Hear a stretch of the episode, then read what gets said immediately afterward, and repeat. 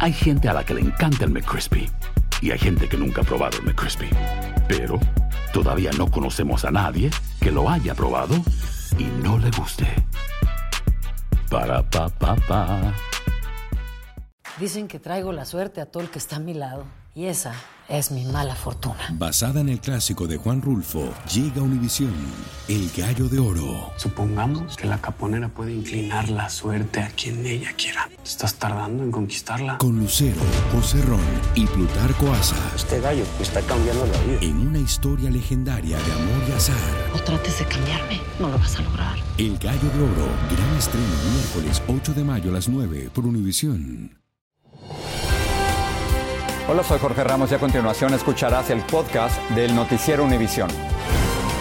El programa de noticias de mayor impacto en la comunidad hispana de Estados Unidos. Buenas tardes. Cuando estaba por cumplirse el plazo que le dio la Corte Suprema, la administración Biden le pidió rechazar el pedido republicano de mantener el título 42, argumentando que es una política obsoleta porque ya no estamos en una crisis de salud pública. Pero admitió que con el fin del título 42 puede aumentar la llegada de migrantes, muchos de los cuales ni siquiera saben qué es el título 42. Vamos a pasar en vivo con Marlene Guzmán, que está en Eagle Pass, Texas. ¿Cómo se ven las cosas, Marlene? Cuéntanos. El gobierno de Biden respondió pidiéndole a la Corte Suprema que permita la cancelación del título 42 y como comenta, reconocen que el levantamiento de esta política sanitaria va a incrementar los cruces migratorios de manera ilegal en la frontera, pero ellos dicen estar listos para afrontar esta situación, esta crisis migratoria, aplicando el título 8. La más reciente orden de la Corte Suprema de bloquear temporalmente el vencimiento del título 42 y mantenerlo vigente hasta nuevo aviso está creando gran confusión entre algunos migrantes. Del título 42 sé que se suspendió, ¿verdad? Que, lo, que se, sí, que se, sí, se extendió. Entonces, que va a dar chance para que podamos eh, ingresar, ¿verdad? Y que están esperando la firma de Biden para que ya sea un hecho. Pero las constantes decisiones y cambios sobre el futuro de esta polémica medida de salud pública no parecen preocupar ni detener a migrantes de Nicaragua, Colombia y Cuba que siguen llegando en enormes cantidades. Igual, de igual manera no íbamos a arriesgar porque si cambiaba una ley nosotros estábamos en el medio camino, igual íbamos a intentarlo. Eso no es tan, vaya, no, no nos iba a frenar. Tampoco los frenan las temperaturas gélidas, pues su anhelo de empezar una nueva vida en Estados Unidos los hace soportar las largas horas en el frío esperando el traslado a los saturados centros de procesamiento. Es difícil, pero es necesario por el bien de nuestra familia. Actualmente unos 20.000 migrantes esperan en albergues dentro del territorio mexicano, incluyendo cientos de venezolanos que con ilusión esperaban la cancelación del título 42 para el 21 de diciembre. Como esta familia, que era la única de origen venezolano en un grupo de más de 200 que cruzaron por Eagle Pass este martes, invadidos por la incertidumbre, decidieron arriesgarse. Mucho temor, pues la verdad no, no sabemos qué es lo que va a pasar con nosotros, si es que nos van a aceptar o es que nos van a devolver. El Departamento de Seguridad Nacional intenta hacerle frente a los constantes flujos masivos, desplegando más de 23 mil agentes y transportando a migrantes en autobuses albergues en otras ciudades de Texas y estados vecinos. Ahora está en las manos del gobierno de Biden poder demostrar que ellos tienen la autoridad de terminar el programa. Y bueno, el gobierno de Biden también dijo que necesitan un poco más de días para prepararse. Ahora falta que la Corte Suprema analice la legalidad de la culminación del título 42 y sabemos, por supuesto, que los próximos días van a ser críticos en cuanto al futuro de esta medida sanitaria y nosotros, por supuesto, vamos a estar muy pendientes desde la frontera sur del país. Desde Higo Texas, Marlene Guzmán, Univisión, regreso con ustedes. Incertidumbre por ahora. Muchas gracias, Marlene, por ese informe desde Eagle Pass. Y el gobernador de Texas ordenó el despliegue de la Guardia Nacional en la frontera para evitar el ingreso de migrantes, pero muchos lograron cruzar y pernoctan en las calles soportando bajas temperaturas. Ya la ciudad de El Paso emitió una declaración de emergencia y su alcalde advirtió que en México hay unas 20 mil personas listas para cruzar hacia los Estados Unidos. Juan Carlos González nos informa desde El Paso. Estos son los inmigrantes que ya han logrado cruzar a territorio estadounidense. Muchos de ellos amanecen cada día durmiendo en la acera, a la intemperie, con temperaturas al punto de congelación. Porque allá adentro metemos a todas las mujeres con los niños y claro, los hombres preferimos dormir acá afuera. Pues, nosotros aguantamos el frío, ellos son un poco más sensibles. Se refiere a esta iglesia, uno de los lugares que les brinda albergue y alimentos. Desde que llegué me han tratado excelente, excelente, con ropa, comida sí nos ha apoyado muchísimo. No tengo nada que quejarme del apoyo que nos han prestado los ciudadanos también. Han llegado, se acercan en los carros. Algunas de estas personas acaban de llegar. Y yo dije, no, si no paso por las buenas, paso por las malas, porque desde que paso, paso. Y yo estoy aquí. Él y otros pudieron cruzar justo horas antes de que el gobernador tejano Greg Abbott desplegara en la frontera con México a 400 elementos de la Guardia Nacional y ordenado que se coloquen alambres de púas, según su oficina, para brindar apoyo humanitario a los migrantes. Por su parte, la ciudad de El Paso emitió una declaración de emergencia independientemente de lo que pasara con la medida conocida como Título 42. Se solicitaron eh, recursos al gobierno del estado, eh, principalmente staff para seguridad pública, para establecer operaciones de albergue y eh, esto para poder ayudar a mantener segura la comunidad y a los migrantes mismos durante su paso por la región. Un trato muy diferente al que dicen tuvieron durante su recorrido por diferentes países. La travesía, la travesía para acá. Eh, sin contar lo que estábamos viviendo en nuestro país, la travesía es fuerte. Gracias a Dios que ya estamos Aquí en este albergue les dejan quedarse de las 5 de la tarde hasta las 8 de la mañana. Después pasan horas y horas aquí en la calle, prácticamente esperando que suceda un milagro que les permita quedarse definitivamente aquí en los Estados Unidos. En El Paso, Texas, Juan Carlos González, Univisión. Un inmigrante de 26 años se habría quitado la vida en un albergue de Queens, en Nueva York, esto en medio de la crisis de hacinamiento en los refugios, en los que ya hay casi 65 mil personas. Este es el segundo caso de suicidio de un inmigrante en un albergue este año. Vamos a pasar al norte de California, donde la tierra sigue temblando tras el sismo de magnitud 6,4 que sacudió en la madrugada a la zona de Ferndale. Ya se contabilizan más de 80 réplicas, muchas de ellas de magnitud superior a 3. Se reportan personas muertas, algunos daños y cortes en el servicio de energía. Luis Vejit nos informa. El norte de California despertó abruptamente a mitad de la noche. Poco después de las dos y media de la mañana, un terremoto sacudió una región que ha sufrido sismos en el pasado. El epicentro fue ubicado cerca de Ferndale, unas cinco horas al norte de San Francisco. Los sismólogos no están sorprendidos. No me sorprende la magnitud y la ubicación. Tenemos muchos terremotos en esta área porque aquí es donde las placas tectónicas se frontan entre sí. Más allá de vidrios rotos y objetos desparramados por el piso, el temblor causó por lo menos dos muertes. 11 personas resultaron heridas. El director de Servicios de Emergencia del Estado dice que la situación es fluida y los números pueden cambiar. Un número que también preocupa es el de la falta de energía. Más de 70.000 residentes se han quedado sin electricidad PG&E, la compañía eléctrica, dice que las reparaciones tomarán algo de tiempo. Eh, PG&E ha comenzado lo que es la tarea de inspección de daños. Eh, la restauración no se puede llevar a cabo no hasta que eh, PG&E complete esta inspección, se aseguren si hay daños, se tienen que arreglar antes de que el área sea segura. El terremoto que se sintió casi en todo el norte de California es un recordatorio más del riesgo sísmico que enfrenta el Estado. De hecho, todos aquí sabemos que se viene uno más grande, no sabemos cuándo. En San Francisco hay más de un 70% de probabilidades de que ocurra un gran terremoto en los próximos 30 años. Y aunque una y otra vez se nos recuerda que hay que prepararse. Nadie estamos preparados porque no sabemos qué, magnitud, qué, cómo, cómo va a pasar las cosas. De lo que sí podemos estar seguros es que este terremoto no va a ser el último.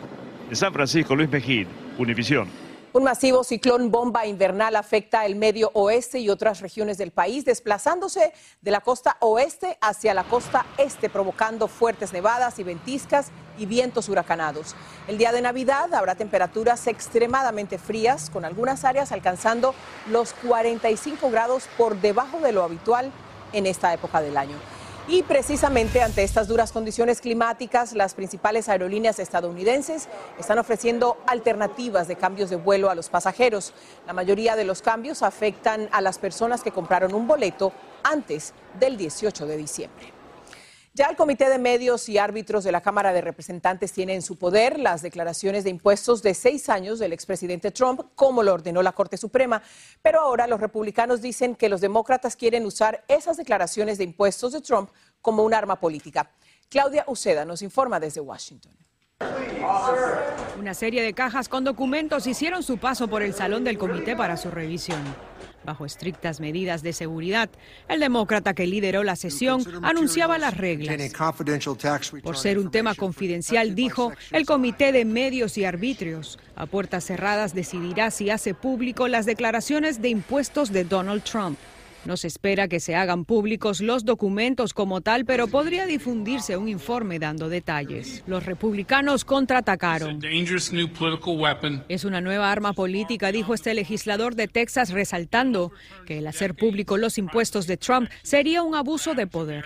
El comité finalmente tuvo acceso a las declaraciones de impuesto de seis años de Trump, luego de años de batallas en las Cortes hasta que la Corte Suprema se involucró y dio la luz verde. Trump cuando llegó a la Casa Blanca no hizo públicas sus declaraciones de impuestos, rompiendo con la tradición. Trump indicó que paga millones de dólares en impuestos y falsamente se escudó diciendo que está sometido a una auditoría. Pero el comité liderado por los demócratas argumentó que el Congreso pidió los documentos porque necesitaban evaluar la eficacia de las auditorías. El interés del comité ver eh, otros aspectos de naturaleza política, influencia de un poder extranjero, el New York Times reportó que Trump solo pagó 750 dólares en impuestos federales sobre la renta en el 2016 y 2017 y con un lapso de 10 años no pagó impuestos sobre la renta debido a pérdidas en su empresa. Aún no está claro cuán significante es esta información. Los fiscales en Nueva York que investigan a las empresas de Trump ya tienen parte de esta información. En Washington, Claudio Seda, Univision. Hay gente a la que le encanta el McCrispy y hay gente que nunca ha probado el McCrispy. Pero todavía no conocemos a nadie que lo haya probado y no le guste. Para pa pa pa. Dicen que traigo la suerte a todo el que está a mi lado y esa es mi mala fortuna. Basada en el clásico de Juan Rulfo, llega Univisión, El Gallo de Oro. Supongamos que la caponera puede inclinar la suerte a quien ella quiera. ¿Estás tardando en conquistarla? Con Lucero, José Ron y Plutarco Asa. Este gallo está cambiando la vida. En una historia legendaria de amor y azar. No trates de cambiarme, no lo vas a lograr. El Gallo de Oro, gran estreno miércoles 8 de mayo a las 9 por Univisión. Estás escuchando el podcast del Noticiero Univisión. La ahora senadora independiente Kristen Sinema habló en exclusiva más temprano con nuestra corresponsal Claudia Uceda y le dijo que seguirá trabajando en una legislación bipartidista de inmigración con el senador republicano Tom Tillis. La propuesta tiene cuatro puntos. Más seguridad fronteriza, rapidez en procesos de asilo, visas de empleo y un camino a la ciudadanía para dos millones de soñadores. The, the House has flipped control, but it's only by a handful of votes. And so many of the people who believe in a tough but fair solution, such as the one that Senator Tillis and I have offered, many of those people will still be serving in next year's Congress.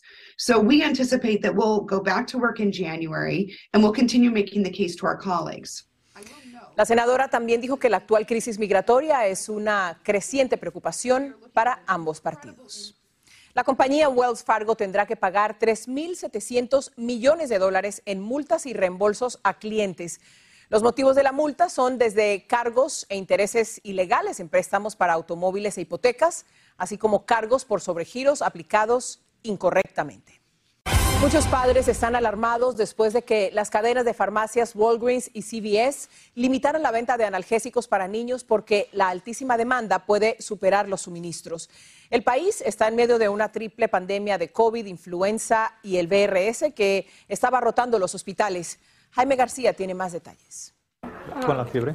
Como dos, tres días. Nadia Padilla trajo a su pequeño Vincent Michael al médico, preocupada por la fiebre que el bebé ha tenido en dos días y sobre todo porque no encuentra la medicina para quitársela. Muy estresada porque no quiero que algo pase nomás porque no tiene medicina. La incontrolable propagación de los virus de la influenza, el COVID y otras enfermedades respiratorias de temporada están dejando vacíos los anaqueles de las principales farmacias del país, las que ya están racionando su venta. El Tylenol, eh, la medicina de los bebés, fui a, CVS, a Rite Aid, um, Target, online y nada, está sold out everywhere. La cadena CB se limitó a solo dos por cliente. El número de medicamentos infantiles para quitar el dolor que se venden sin receta médica. Walgreens lo limitó a un máximo de seis por cliente.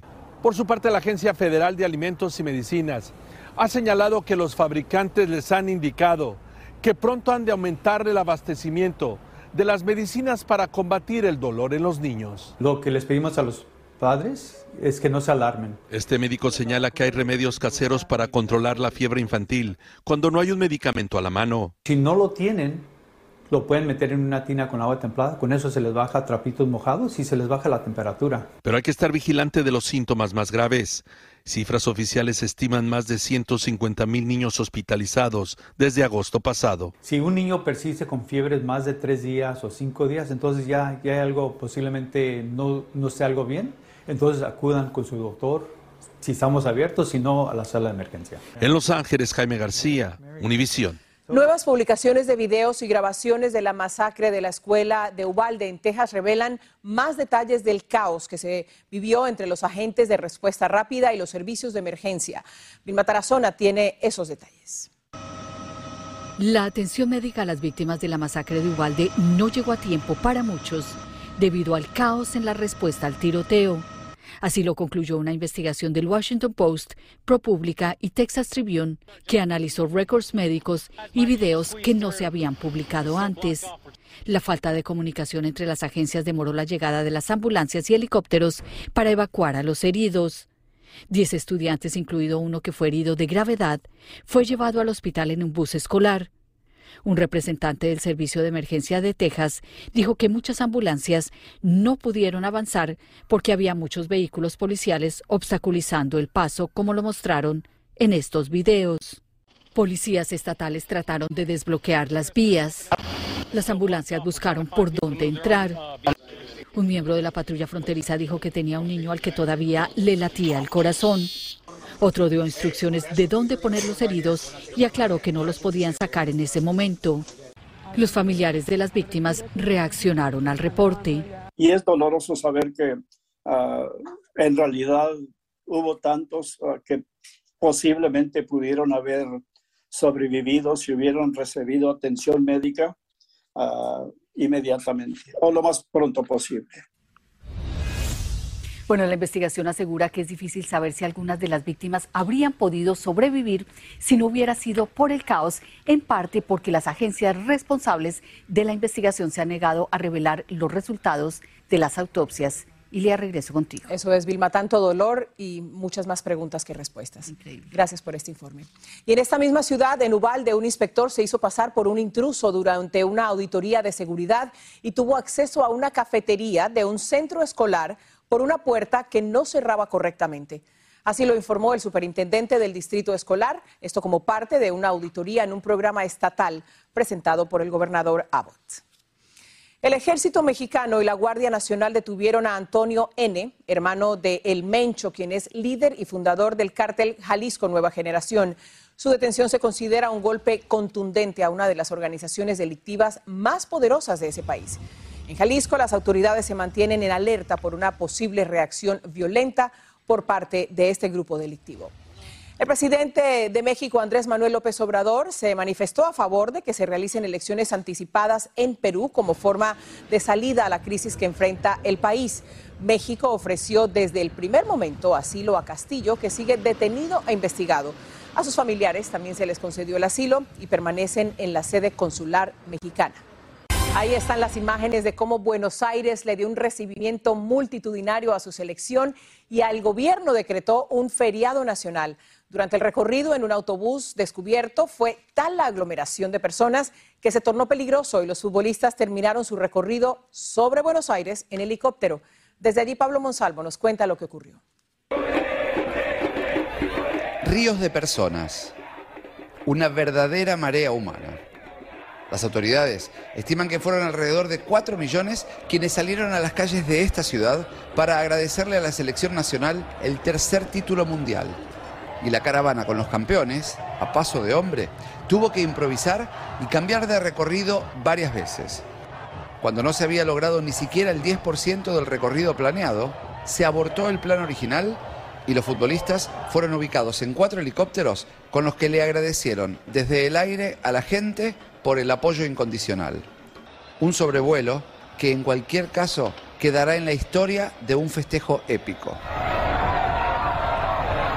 La gente continúa brindando mensajes de agradecimiento para con Messi, quien se consagró con la única copa que le faltaba en su exitosísima carrera. Messi se los remerecía porque pone todos, puso todo su corazón por nosotros. Todas las generaciones presentes, sobre todo los más jóvenes, quienes nunca habían visto en sus vidas un triunfo como este. Muchas gracias que ahora que no está Maradona, pudimos ganar un mundial sin, sin Maradona, digamos. Hubo incidentes aislados cuando algunos aficionados intentaron saltar adentro del autobús y terminaron cayendo al piso. El avión que los trajo desde Qatar aterrizó en plena madrugada de hoy. Se abrió la puerta y apareció Messi con el técnico Scaloni y la tan amada copa. Desde allí fueron escoltados por miles de fanáticos que los esperaron durante todo el día hasta la sede de la Asociación de Fútbol Argentina, donde pasaron la noche. Pero la fiesta no termina aquí. En los próximos días cada uno de los campeones regresará a sus ciudades o pueblos de origen en todo el país. El más esperado, sin lugar a dudas, es Messi, quien esta tarde aterrizó en su Rosario natal. También allí está previsto que en los próximos días una multitud lo abrace en las calles. En Buenos Aires, Pablo Monsalvo, Univisión. Y sí, las celebraciones tienen que seguir. Y terminamos con esto. Leo Messi también consiguió un nuevo récord, es la publicación con la Copa del Mundo que superó los 57 millones de me gustas en Instagram, convirtiéndose en la foto con más likes de esta red social. Superó a la imagen de un huevo que ostentaba el récord hasta ese momento. Así termina el episodio de hoy del podcast del Noticiero Univisión. Como siempre, gracias por escucharnos.